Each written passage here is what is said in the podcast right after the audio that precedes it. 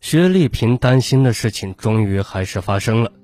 薛丽萍带女儿回到父母家，女儿突然说了句：“我见到爸爸了。”小孩是不会说假话的。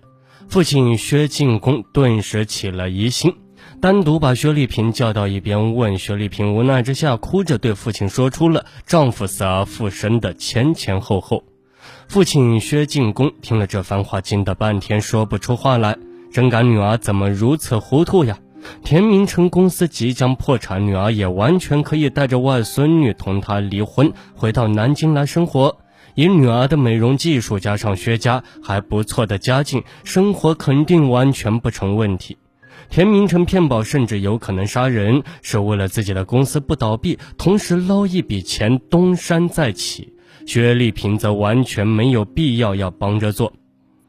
协同骗保是违法行为，女儿完全可以坐牢。这里尚不谈田明光到底是怎么死的都不清楚。如果田明光是被田明成所杀，女儿作为杀人犯，恐怕最少要坐十年牢。薛进公干部出身，久经历练，对人和物都有较深的识别能力。他素来不喜欢这个女婿，认为那田明成性格很硬，过于自私。女儿跟着他不会有好日子过，一直反对女儿同他结婚。婚后知道女儿曾被打后，老头怒气冲冲地要求女儿立即离婚。此时，薛进公认为，现在女儿和女婿既然都违法，把柄抓在女婿的手上，女儿很难离婚，事情就麻烦了。老头子心烦意乱之时，薛丽萍这边又出事了。由于心有所属，薛丽萍连续一周都以各种理由拒绝和田明晨同房。到了一周后的晚上，薛丽萍故意凌晨才回到家里，没想到丈夫一直在等着她。等她回来后，田明晨忍不住大声的质问：“你还当我是你老公吗？你是不是真当我死了？”随后，田明成强行将她按在床上，发生了性关系。期间，薛丽萍拼命反抗，两眼都被丈夫打肿。她怕吵醒女儿，随后只好放弃抵抗。同一个不爱的男人上床，对一个女人来说是非常痛苦的事情。薛丽萍来到店里，两眼青肿。员工们发现她的异样：“薛老板，你怎么了？是不是没休息好呀？”薛丽萍无言以对，心里只想着如何快快打发走田明成。想到这里，薛丽萍突然理清了思路：田明成之所以追着她不放，其实呢还不是为了钱。当年田明成交给她五百万保管，现在我都还给你，只要你不再来打扰我。他找到父亲商量，薛父看到女儿被打伤的双眼，又气女婿，又和女儿，也觉得这是个好办法。现在薛父呢已经是身价过千万，女儿拿出区区几十万、几百万不算什么。就算女儿把所有钱都送给田明成，自己还有钱，一样可以养活女儿和外孙女。宁可不要钱，也赶快同这种心狠手辣、不走正道的女婿断了。第二天中午，薛丽萍将一张存有三百万的银行卡递到田明成的手里。他坦言：“这里是三百万，是保险赔款，我们拿到的部分也是你应得的。你拿着这些钱，可以重新开始生活。孩子，我会好好照顾的。”你这是什么意思？你想把我打发走？田明成恼火道。薛丽萍痛哭失声，祈求丈夫的原谅。啪的一下，田明成一个巴掌打了过去。你知道我受的什么罪吗？你是不是有了其他男人？薛丽萍的哭声更大了。田明成渐渐明白，昔日的感情已灰飞烟灭。他在妻子家里再难复活。最后，他含恨拿着三百万的卡夺门而去。望着田明成远去的背影，薛丽萍瘫倒在地上，祈祷一切就此结束。让他万万没想到的是，这只是噩梦的开始。凶案发生的瑞景文化别墅，前几年这个别墅比市场价低很多，依然没有人敢买。有本事你们就杀了我，好，我们就成全你。田明成是一个非常自私狭隘的男人，占有欲非常强。他拿走了三百万，回到郑州以后，越想越气，觉得自己亏了。按照他的思维呢，自己冒着巨大危险和良心的谴责，杀了三弟骗保，杀人所得和自己变卖公司的五百万都交给妻子，妻子和岳父正是利用他的钱做了第一桶金，才有今天的辉煌。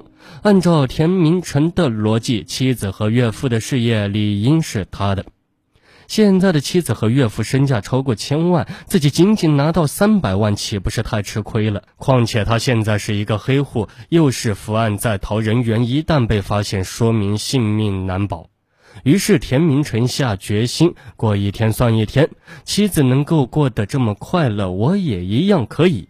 二零零七年，他拿到三百万后，不到两年就挥霍一空，每年平均花费一百五十万之巨，每个月都花掉十多万，甚至骄奢淫逸到了极点。钱花光了以后，田明成就肆无忌惮地向妻子伸手要钱，拿到手以后就立即挥霍。二零零九年到二零一一年，田明成多次恐吓薛丽萍，从他手中陆续又要走了几百万。这次薛丽萍已经将几家美容店的资金全部抽空，剩余的钱还不够发员工的工资，实在没钱可用了。美容店步履艰难，田明成又经常逼着要钱，还瞒着情人唐凯。薛丽萍呢，心力交瘁，经常到父母家哭。见女儿如此可怜，薛父只得从自己企业中拿出钱交给女儿，试图让女婿不要再来纠缠。没想到田明成变本加厉。到了二零一一年，薛丽萍已经再也拿不出钱来，美容院也进阶倒闭，而父亲的企业因为多次抽调现金，也运转困难。心理接近崩溃的薛丽萍知道自己已经无法继续下去，只得同田明成摊牌。他将田明成约到一个僻静的茶楼，讲明自己的美容会所盈利不多，而父亲企业规模很大，但公司最近流动资金困难，已经没钱可以给他。薛丽萍祈求丈夫放过自己，让自己重新开始生活。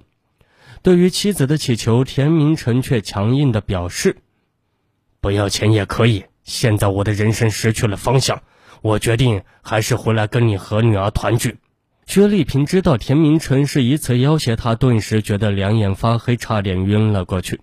田明成坚持跟着妻子来到住处，两人正在谈判之际，唐凯正好将薛丽萍女儿送回来，并给薛丽萍打电话。这时呀，田明成清楚地听到唐凯和女儿亲热的交谈声音。